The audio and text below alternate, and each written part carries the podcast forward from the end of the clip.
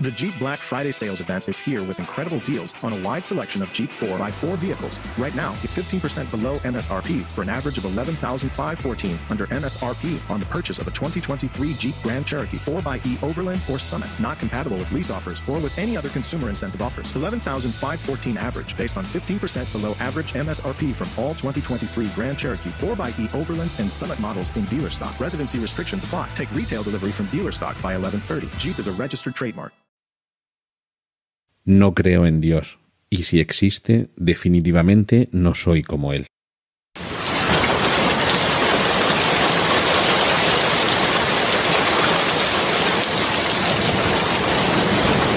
¿Quién vigila a los vigilantes?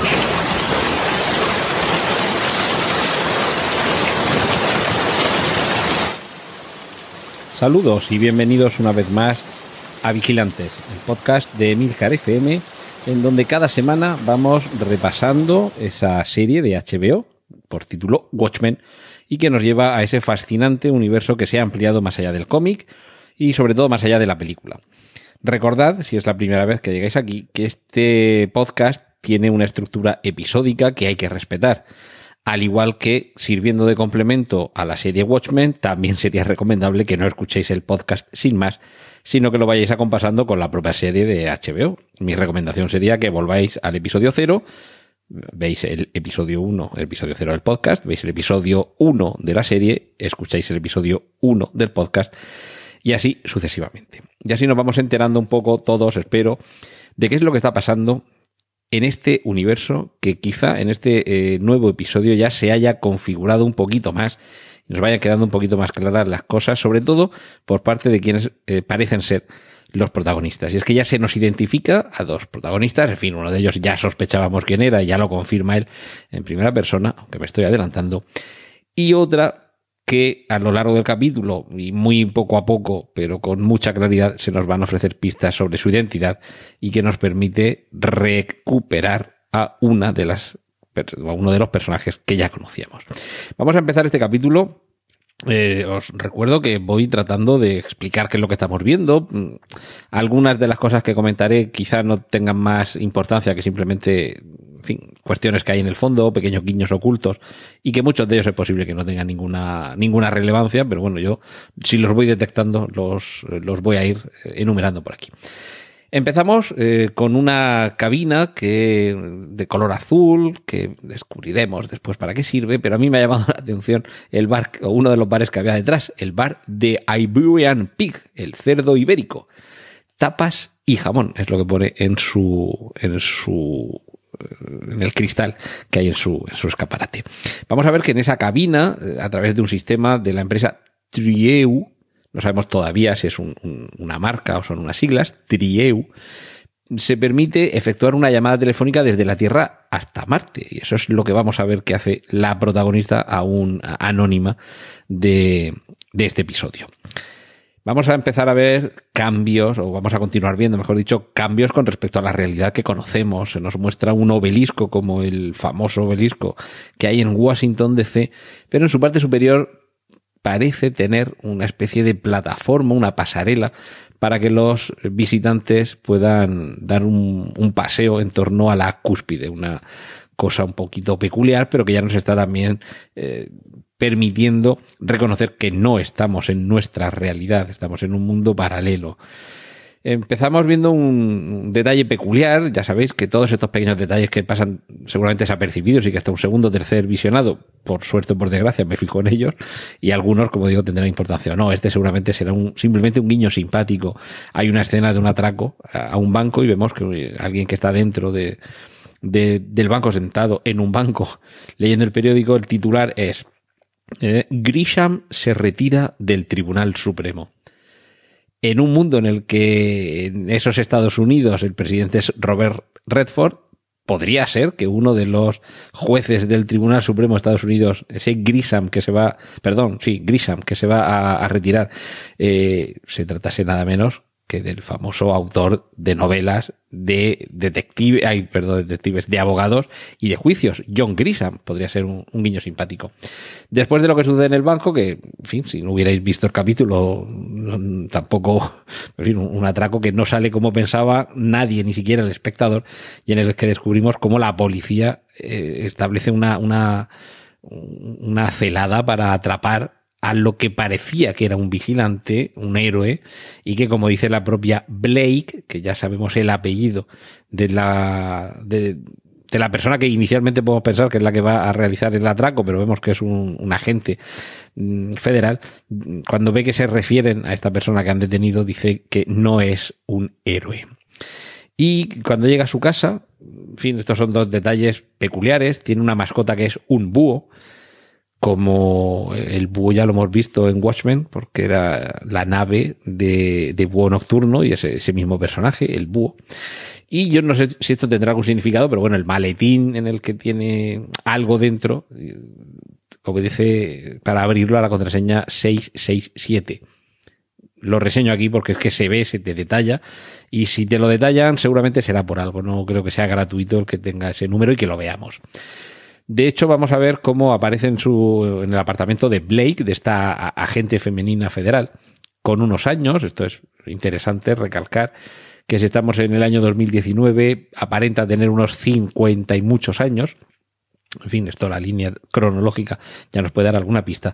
Y como digo, aparece de visita en su apartamento el senador King, ya sabéis, el hijo de eh, quien promulgó eh, la ley King que convertía en proscritos a los, eh, a los vigilantes enmascarados. Le agradece su trabajo en ese, en fin, lo que ha sucedido en el banco en el que han atrapado a quien parecía, por su aspecto, alguien tipo Batman, es decir, alguien vestido de negro, con capa, con, con una máscara similar. Y el agradecimiento del senador King es gracias por mantener nuestras calles limpias de ricos idiotas disfrazados. En fin, vemos que la, crítica a Bruce Wayne o a Tony Stark es bastante evidente. Aquí se menciona, empiezan ya, ya sabéis que Lindelof, Damon Lindelof, el guionista, es muy dado a ir sembrando por doquier referencias que en algún momento tendrán alguna explicación y nos darán algún detalle que nos permita asumir la magnitud de todo lo que nos cuenta. Y esta es una de ellas. Hablan de la ley de defensa policial. Se refieren a que gracias a ella las máscaras salvan vidas y se nos, se nos va un poco mm, aproximando a todo aquello que tuvo que ver con esa noche blanca en la que se atacó a los policías y por qué los policías llevan máscara. Hay un momento que visualmente nos da una pista para los que ya no sospechaban algo, que esta mujer que se llama Blake tiene algo que ver con los Watchmen originales, o mejor que con los Watchmen, con los Minutemen originales. Vemos detrás de ella un cuadro estilo Warhol, ya sabéis, estos, estos cuadros muy coloristas, con un, con un rostro, con, unos colores muy forzados, con unos fondos detrás de cada rostro también con unos colores muy llamativos. Y vemos que en la parte superior izquierda aparece el búho nocturno, en la parte superior derecha Ozymandias, en la parte inferior izquierda Manhattan, y no vemos a quién aparece en la parte inferior derecha porque la perspectiva de donde está puesta la cámara en ese encuadre nos hace ver que dentro de, ese, cuadro, de esa cuarta parte del, cuadro, eh, lo, que, lo que se le muestra al espectador es el rostro de Blake, de este personaje, de esta, de esta policía que acabamos de conocer. Y claro, si había alguna sospecha en cuanto la cámara para terminar esta secuencia se abre, tiene un paneo horizontal, o sea, se desplaza horizontalmente y nos permite ver el hueco que nos faltaba de ese cuadro, vemos que quien aparece representado ahí, evidentemente, es espectro de seda, que aquí ya queda resuelta la duda. Estamos ante el espectro de seda por el que han pasado 34 años, y, bueno, sigue viendo. Bueno, es Laurel, eh, que es el personaje que en Watchmen heredaba el personaje de Sally Jupiter, con lo cual es, eh, este Blake ya no, nos confirma que como descubrimos al final de Watchmen, ella es hija de el comediante. Y por eso aquí habría asumido su, su apellido. Porque el, el comediante mm, claro, su, su, apellido era precisamente Blake.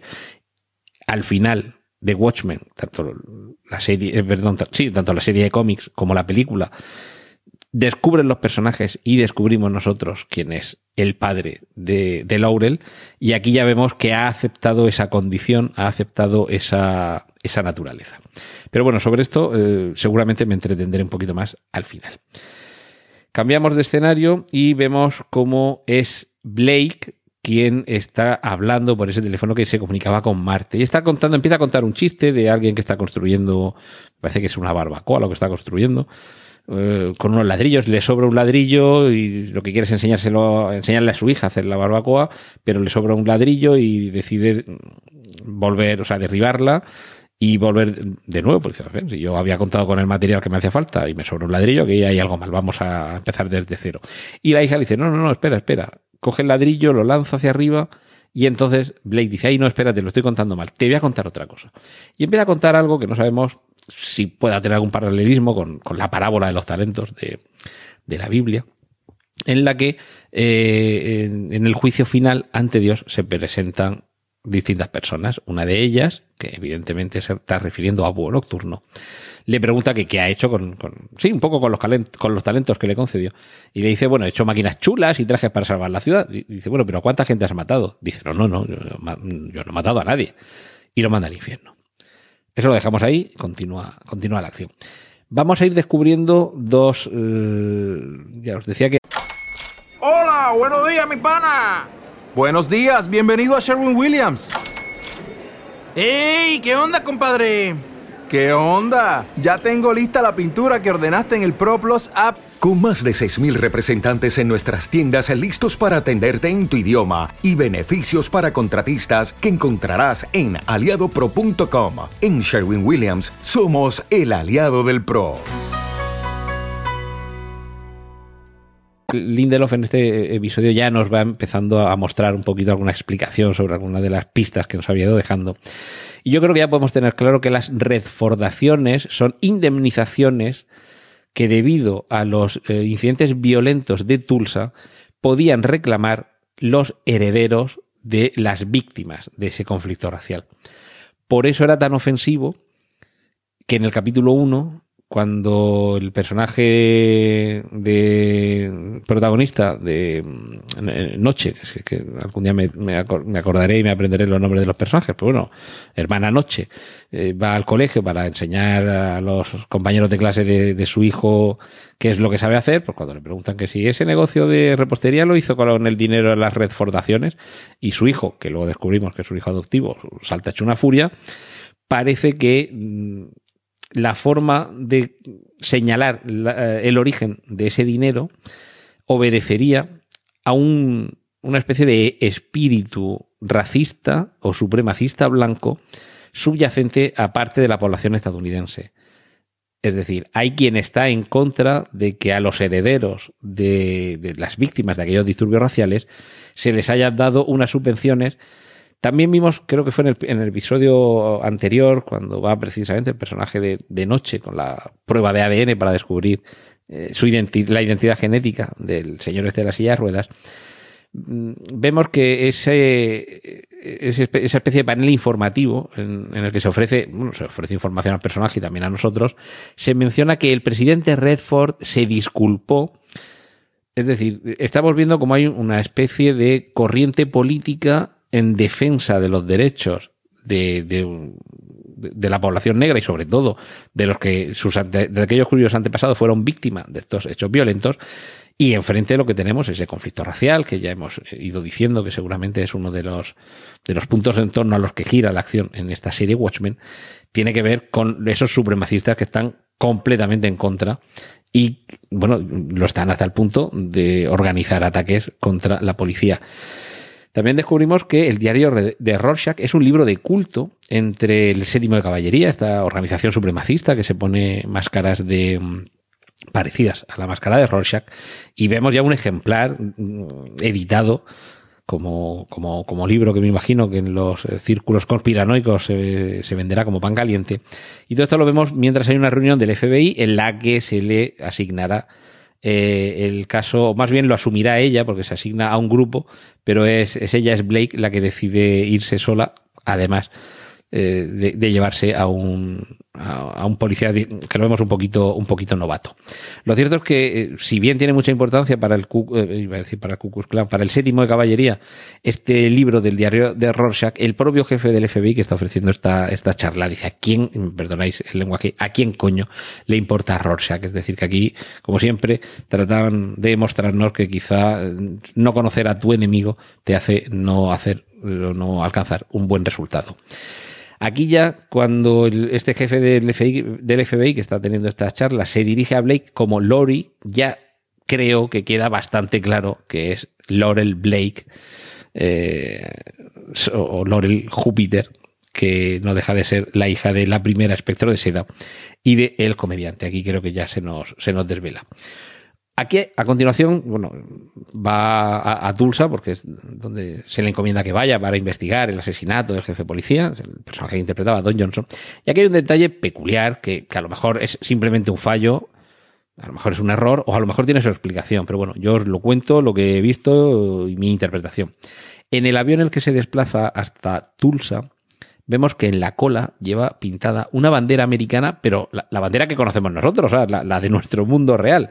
Las barras y estrellas con el rectángulo con las estrellas situado en la esquina superior izquierda. Recordad que en, este, en estos Estados Unidos, con Robert Redford como presidente, la bandera es un campo de barras estrellas, pero las estrellas, perdón, un campo de barras estrellas, no, un campo de barras rojas y blancas. Creo que lo he dicho mal también al explicar la bandera americana, pero bueno, sabéis cómo es. Barras rojas y blancas y en un rectángulo con fondo azul en la parte eh, superior izquierda las estrellas blancas. Pues bueno, pues la bandera que se nos presenta en los Estados Unidos de esta serie Watchmen es un campo de barras rojas y blancas y en medio un gran círculo azul con las 51 estrellas, que no sé, que las he contado cuando se le estaban poniendo la bandera al féretro de- del jefe de policía. Pero bueno, la cuestión es que mientras van en el avión vemos esa bandera, ya digo, no sé si obedece algún error o, o tiene algún significado el que ese avión, que se supone que es de las fuerzas aéreas, que creo que también lo pone. Eh, no sé por qué ahí sí se conserva la bandera original, no sé si lo descubriremos, o ya digo, no sé si es un error. Y cuando se están acercando a Tallahassee, ay, a Tallahassee, no sé dónde habré sacado yo Tallahassee, a Tulsa, eh, les dicen por megafonía en este, este jet privado, si, puede- si miran hacia, no sé, su izquierda o su derecha, podrán ver el reloj del milenio. Vemos una extraña construcción muy grande. A mí me recuerda a la, a la torre esta de comunicaciones que hay en, en- en Barcelona, en donde está la Villa Olímpica, que hay un- una antena de comunicaciones gigantesca, pues el diseño me lo recuerda bastante. Y comenta el, ayudante que va con, con Blake, con Lori, que Lady Trier, se, eh, vamos, parece que esa antena tiene que ver con, con esta Lady Trier, es- le compró, compró la, la empresa de Bate. Recordemos que a Bate se le ha dado por muerto. Tenía las industrias Bate que, aparecen en, en Watchmen, tanto en la película como en el, el cómic lo habréis visto, que, que tiene unas industrias poder- poderosas y diversificadas. Y al parecer, como se supone que se le ha dado por muerto porque ya muchos años desaparecido, esas, eh, esas empresas las compró esta tal Trier, que no sé si también descubriremos algún- en algún momento quién es. Y bueno, aquí ya por si nos quedaba alguna duda, el ayudante que va con Blake en el avión confiesa ser un fan y, y le habla de su ex. Dice, sí, porque su ex, me refiero al doctor Manhattan, es decir, por si nos quedaba todavía alguna duda de, quién es esta, esta Blake. Continúa contándose en, en- en segmentos que se van intercalando ese chiste, parábola, historia, que por teléfono está contando, ya sabemos que es Lori, es, es la antigua espectro de seda, está contando, se supone que a Manhattan, porque si ya digo que hemos visto que estas cabinas telefónicas permiten enviar una llamada a Marte, de momento, y por lo que se nos cuenta en esta serie, en Marte solo está el Doctor Manhattan. Serán llamadas telefónicas, me imagino que a cobro revertido. Y, bueno, continúa, mm, como digo, narrando esta historia y dice que ahora en este juicio final, ante Dios se presenta el hombre más listo del mundo. Y le pregunta qué ha hecho con el talento que le dio, con la inteligencia de la que le dotó. Dice, salvé a la humanidad soltando un calamar alienígena gigante en Nueva York. Aquí ya he insistido varias veces. Si habéis visto la película, esto del calamar gigante, el calamar alienígena gigante en Nueva York, no sabéis lo que es. Leeros el cómic. Y, continúa en esta historia el personaje que, identificamos con Adrian Bate. Se asustaron tanto que dejaron de temerse entre ellos. Esta es la motivación de Bates para hacer lo que hizo. Y cuando le pregunta que si mató a mucha gente, pregunta, pues, a esa pregunta responde, maté a más o menos 3 millones de personas. Y también lo mandé al infierno. Bueno, eh, aquí vemos cómo eh, Laurie llega a la casa de, mm, del personaje interpretado Johnson, del jefe de policía, y bueno, no hay otro encuadre sino ponerle delante de las rejas de la, de la entrada principal a la casa, de manera que casi las rejas parezcan dibujar alrededor de su cara una especie de, de máscara, estos detalles eh, simpáticos. Eh, a continuación continúa su, su investigación y llega al, al, lugar donde hemos visto previamente que los policías y los enmascarados van llevando a los que detienen para interrogarlos. Allí está trasladando uno de estos detenidos y el personaje de, de Lori Blake le pregunta, ¿están vulnerando sus derechos estos agentes?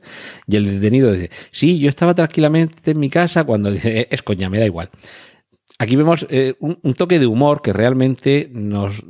A ver, hay algunos matices que han ido evolucionando en este personaje. Vemos que se ha convertido en alguien cínico, pero sin llegar quizá al extremo que podría ser Rorschach no es desde luego la eh, idealista convencida que podía ser eh, Búho Nocturno, desde luego no es la, la, persona que se cree por encima de todo que, que podría ser Babe, y, y, vemos que desde luego no es la descreída absoluta que era el comediante. Pero hay una cierta mezcla derivada por un lado de ser hija de quien es, por otro haber convivido con quien ha vivido, en el sentido no de imitarlo, sino al contrario, de tomarlo como ejemplo de qué es lo que no hay que hacer.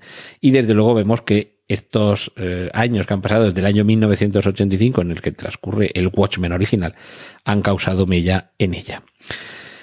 Mm, ahora descubrimos y nos quedaba también alguna duda cómo funciona y para qué sirve aquella máquina en la que vimos cómo espejo interrogaba a uno de los sospechosos. Le pregunta mmm, Lori que le pregunta a Espejo que, bueno, en fin, que, es, cómo consiste, y dice este, es una máquina que identifica los prejuicios culturales negativos, a lo que ella responde, vamos, un detector de racistas.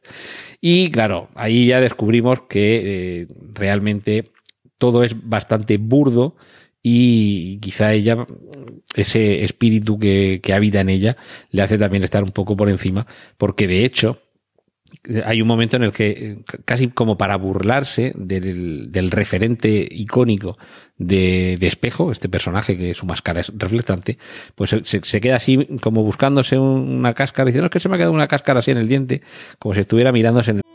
Your home is more than the sum of its parts, and creating a truly extraordinary space is about more than picking the perfect products. That's why the experts at Ferguson Bath, Kitchen, and Lighting Gallery are here to help you throughout the entire process to create a home that's as unique as you are. Bring your vision to us. Schedule your showroom consultation and see more from brands like Jen Air at build.com/ferguson. Constant Contact's marketing tools and technology make it easier than ever to drive big results for your small business. From list growth and email to SMS and social media, it's all powered by advanced automation and AI capabilities that help you grow your business more effectively. Plus, we've got the reporting you need to see what's working and what's not, so you can adjust along the way. Constant Contact is the digital marketing solution you need to keep up, excel, and grow. Try it for free today at constantcontact.com. El reflejo de la máscara. Lo vemos aquí en tono de farsa. Ya sabéis aquello que la historia se, se repite, que la primera vez eh, como, como tragedia, la segunda vez como farsa. En este caso sería la farsa, no de la en fin, no del drama, pero sí por lo menos de la vez que algo más en serio se utilizó esta máscara como espejo, que fue cuando el jefe de policía se puso la corbata y le dijo, bájate un momento la, la máscara, la capucha, que me, que me ponga bien. En fin, regresamos eh, a, a, qué es lo que se ve dentro de esa, de esa jaula donde interrogan a los detenidos y ahí vemos de fondo varias veces, con algo de detalle, a lo que yo ya voy a dar en llamar la madre de todos los chopitos, que es ese pulpo alienígena gigante, mutante y telepata que eh, Bates hizo aparecer sobre Nueva York cepillándose a tres millones de personas. Hermana Noche obtuvo la información del detenido en un segundo interrogatorio. Esta es la forma en la que Espejo se, se, refiere a cómo son capaces de saber algunas cosas. Y de nuevo la respuesta un poco cínica y sarcástica de, ah, así es como llamáis a dar una paliza. Un, un segundo interrogatorio. Vemos que llega al hotel donde se aloja el personaje de, de Lori Blake y en, en, el fondo se ve como, creo que tres por lo menos, grandes, gigantescas torres, una especie de, de, ingenio mecánico grandísimo, aislados en mitad del campo, y vemos que todo el parking tiene como unos pequeños parquímetros de los que cuelga lo que parece ser el típico enchufe manguera para recargar coches eléctricos. Se supone que estamos en un mundo en el que la electricidad en los coches es la norma, y nos cabe la duda de si esas torres en algún momento descubriremos que son, si pertenecen también a la empresa esta que compró Lady Trier. Y, en fin, espero que descubramos, que descubramos para qué sirven. Continúa eh, esa narración, esa especie de parábola con el juicio final y quienes se presentan ante Dios. En este caso es un Dios, y reitero el cinismo del personaje de Lori Blake. Dice, este es un Dios y para evitar confusiones es azul y va con la polla fuera. Por si nos quedaba alguna duda de cómo distinguir entre Manhattan y Dios, pero por si acaso nos lo, nos lo aclara. Y aquí Dios, como ella dice luego, Dios el normal, le eh, pregunta, tengo que preguntarte a cuántos has matado. Y aquí está la respuesta del Doctor Manhattan, que ya la conocéis porque la habréis leído en el cómic y la habréis escuchado en la película. Un cuerpo vivo y uno muerto tienen las mismas partículas. ¿Qué más da? Aquí este también termina en el infierno, por supuesto. Y bueno, vemos de nuevo un poquito más de detalle que esas cabinas efectivamente parece que, que sirven para eso, para para, llamar a Marte, para enviar mensajes a Marte. Aquí cortamos y vamos al cementerio, porque recordemos que mataron al jefe de policía y tienen que enterrarlo con todos los honores. Creo que aquí va a quedar muy claro el paralelismo entre el cómic y la serie. También asistíamos al principio al asesinato de un personaje importante, íbamos descubriendo cosas oscuras del pasado de ese personaje, y también asistíamos a su entierro. Del entierro de, del jefe de policía va a ser seguramente uno de, bueno, creo que es el punto álgido de este episodio. Y hay un detalle que no sé si ha quedado demasiado remarcado, porque aparece un par de veces, pero a mí sí que me ha llamado mucho la atención. El cementerio de Tulsa se llama Tartarus Acres, algo así como Acres Tártaros, ¿de acuerdo? Bueno, el acre es una medida de, sobre todo para, grandes dimensiones, para, fincas, para, grandes terrenos, y un acre equivale aproximadamente a media hectárea. Pero ¿qué es el tártaro? ¿Y por qué considero que es tan importante que nos detengamos en el nombre de este cementerio? El tártaro, en la mitología griega, sería como un equivalente a nuestro infierno uh, cristiano. Sería un lugar situado por debajo del inframundo, o sea, está eh, el mundo de superficie, el inframundo y por debajo estaría el tártaro. Allí es donde se juzga las almas tras la muerte y donde se castiga a los malvados. Resulta curioso que estemos, acabemos de escuchar hablar a, a, a Laurel sobre enviar a alguien al infierno y que el cementerio al que vamos precisamente haga referencia al nombre de la mitología griega para el infierno. Pues no creo, no creo que, que, sea, que sea casualidad. Además, esto ya mm, para más coña, eh, nos ponen en el nombre del cementerio el año en el que se supone que, que se edificaron, bueno, se, edificó el muro. Los, los, cementerios se van edificando cada día, por desgracia. Pero nos pone 1896 que bueno, vale, si cambiamos dos números de orden, tenemos 1986, que es la época también en la que transcurre eh, los eventos posteriores a, a Watchmen. En, en el cómic es 1985. Pues yo no creo que sea esto tampoco casual. Vemos también que al entrar al cementerio hay muchos manifestantes con pancartas en las que se puede leer devolvednos nuestras armas, tengo derecho a permanecer enfadado, por contraposición al tiene usted derecho a permanecer en silencio. Los héroes de verdad no llevan máscara y si no puedo verte, no puedo fiarme de ti. Como vemos, todo protestas dirigidas a lo mismo que habíamos estado viendo, de ese odio contra los policías y esa necesidad de que los policías se conviertan en los nuevos enmascarados, en los nuevos vigilantes que no pueden mostrar su rostro para preservar su integridad y su seguridad.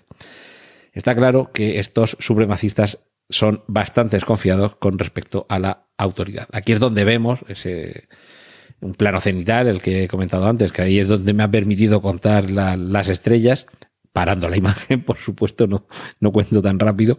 En el funeral del jefe de policía, el, el ataúd lleva una de estas eh, banderas con las estrellas situadas en círculo en el medio.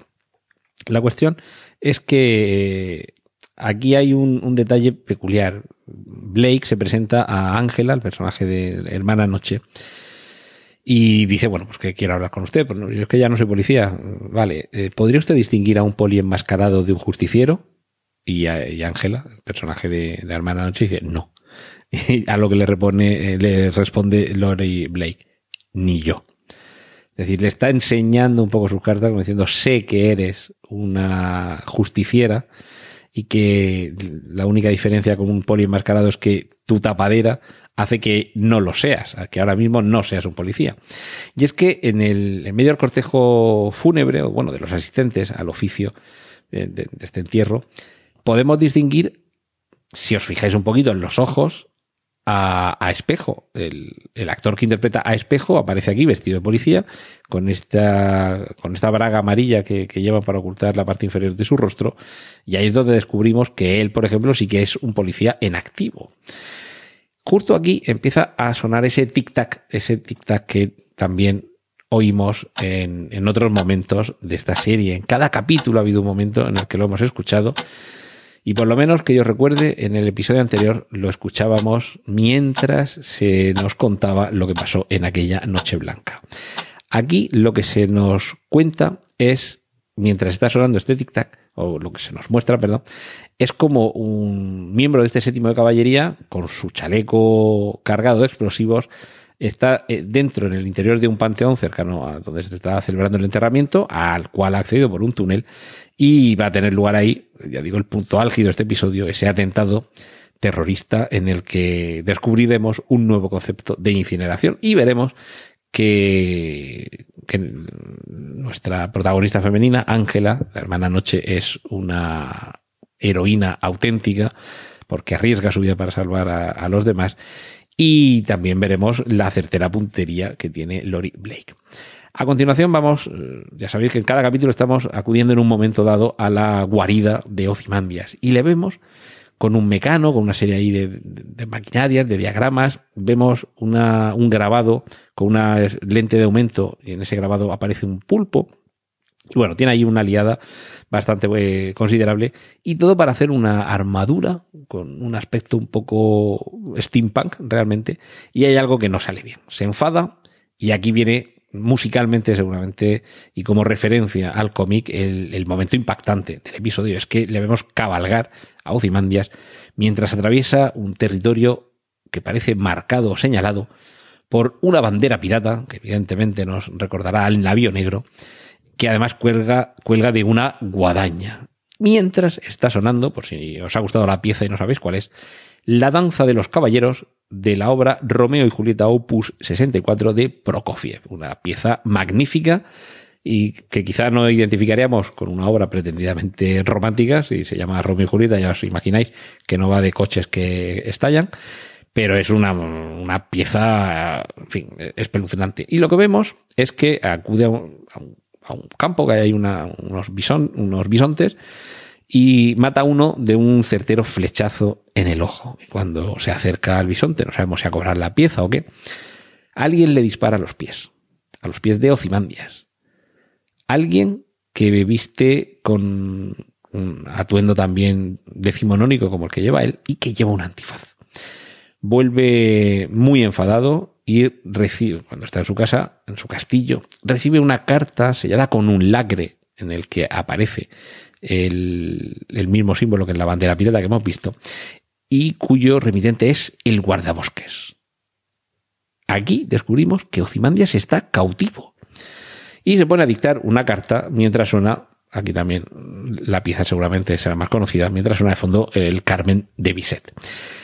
Y por si nos quedaba alguna duda, seguimos identificando personajes, a, la ayudante a la que le está dictando la carta, como firma, pues ya dice el firmado Adrian Veid, mientras mira directamente a la cámara, por si nos quedaba todavía, ya digo, alguna sombra de duda para identificar a los personajes. A continuación, bueno, porque dice que va a salir a, cazar a medianoche, le vemos cómo se viste con un con un traje de Ozymandias, pero el traje clásico, el traje canónico que aparece en el cómic, no el que aparece en la película, que tiene un poquito más inspiración de traje superhéroe más moderno, sino el, traje clásico de vestirse de Ozymandias.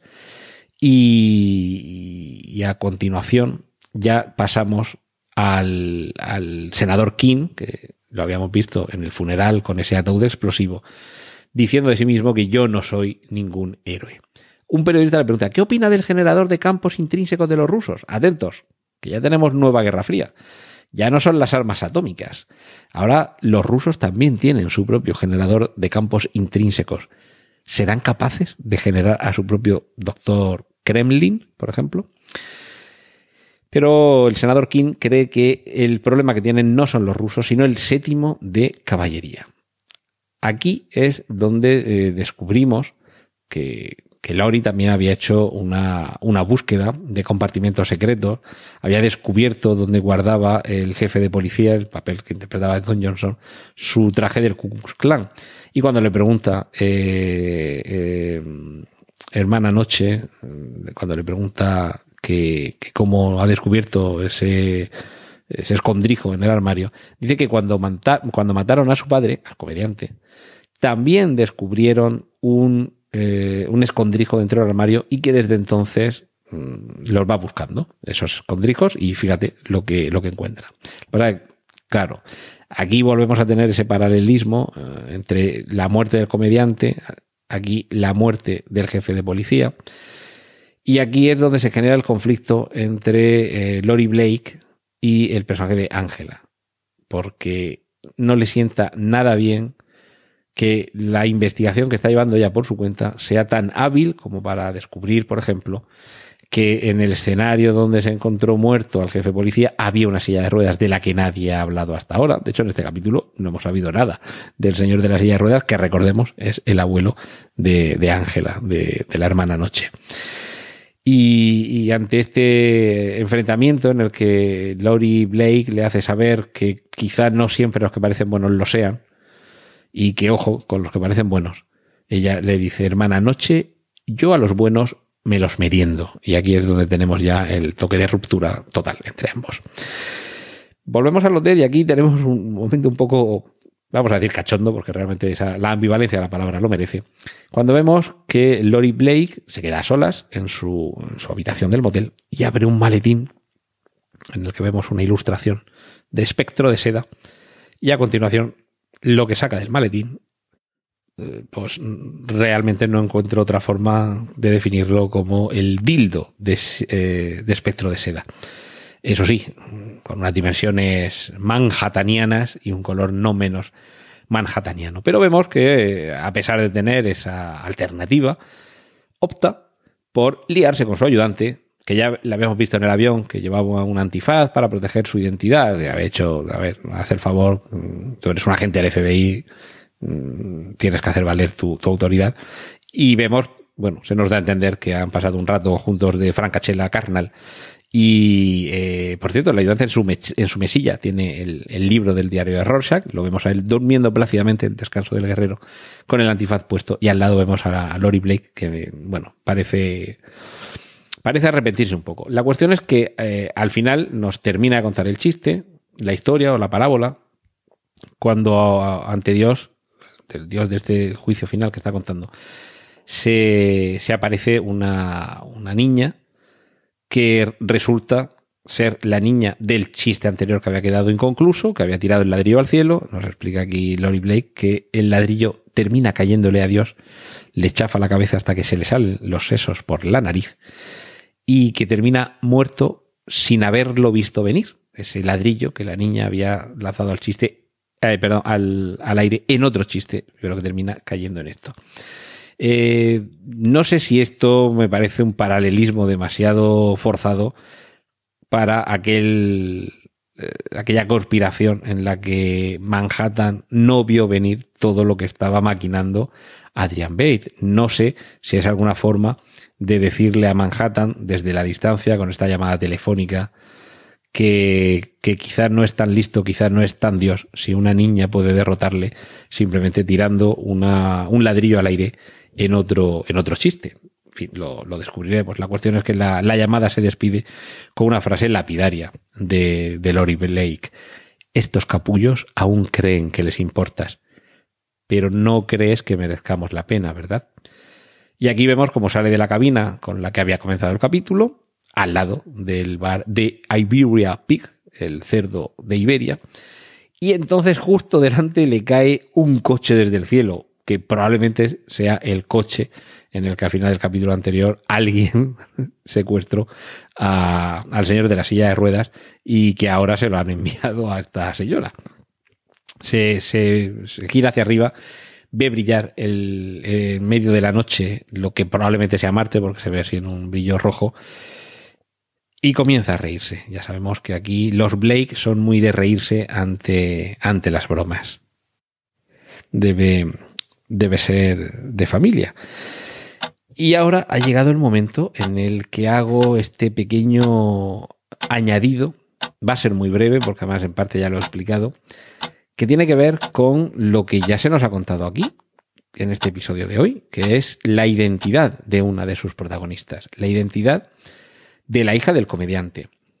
Tanto si leísteis el cómic como si visteis la película, ya sabéis que en el pasado, en esos Minutemen que eh, en los que se encontraron los héroes que protagonizan la historia, hubo un momento bastante delicado que fue la noche en la que el comediante abusó de, de, la, justicia, de la espectro de seda original de Sally Júpiter. Eso quedó en, quedó en nada, no llegó a consumarse, pero descubrimos que en algún momento posterior sí que llegaron a mantener una relación y que esta ya sí que culminó, entre otras cosas, con el alumbramiento de, eh, de Lori. Lori, que por cierto, Laurel, escrito Laurel, pero suelen pronunciar Lauri, es hija de, del comediante, pero la adopta y la educa y le da un hogar. Lawrence Sexsnyder, que fue el, el, marido de la primero espectro de la primer espectro de seda, que por cierto se llamaba, en realidad, no Sally Júpiter, sino Sally Juspesic, y que precisamente por consejo de su marido se cambia el apellido a Júpiter para, como han hecho muchos inmigrantes al llegar a Estados Unidos, que han cambiado un poco sus, sus eh, la grafía o la forma de pronunciarse o bueno, han variado un poquito su apellido para que sonase menos de donde procediera y que sonase un poquito más inglés o un poquito más americano. Y, a partir de ahí es un poco donde nace este, esta rama tan peculiar de este árbol genealógico que también forma parte de la broma. En el trasfondo de Watchmen está, y por eso se ría también el comediante, con lo de que es todo una broma. Y realmente, claro, con esa broma se nos está contando más de una, o sea, con esa alusión a la broma se nos está contando más de una, en el sentido de que la vida en ocasiones te juega una mala pasada y parece burlarse de ti. En este caso, como sucede con, con, con Laurel, con Lori, es cuando descubre en Marte y de, de boca del Doctor Manhattan cuál es su verdadero origen, porque ella desconocía que su padre biológico era el comediante.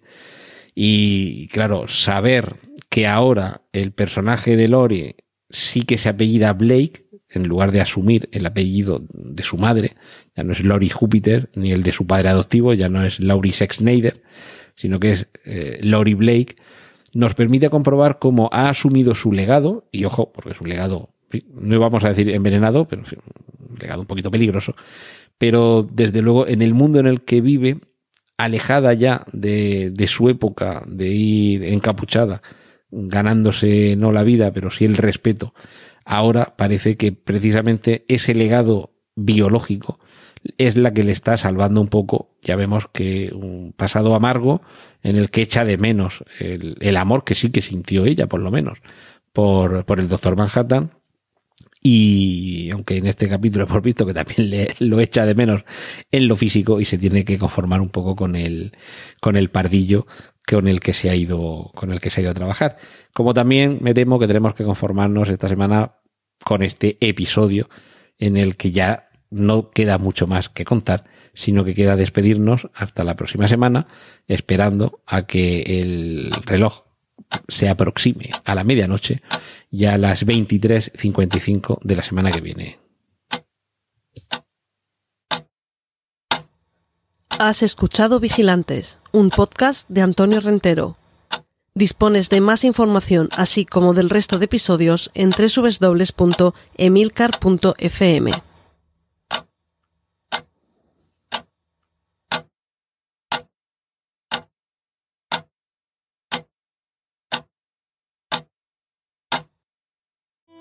Your home is more than the sum of its parts, and creating a truly extraordinary space is about more than picking the perfect products. That's why the experts at Ferguson Bath, Kitchen, and Lighting Gallery are here to help you throughout the entire process to create a home that's as unique as you are. Bring your vision to us. Schedule your showroom consultation and see more from brands like Jen Air at build.com/ferguson.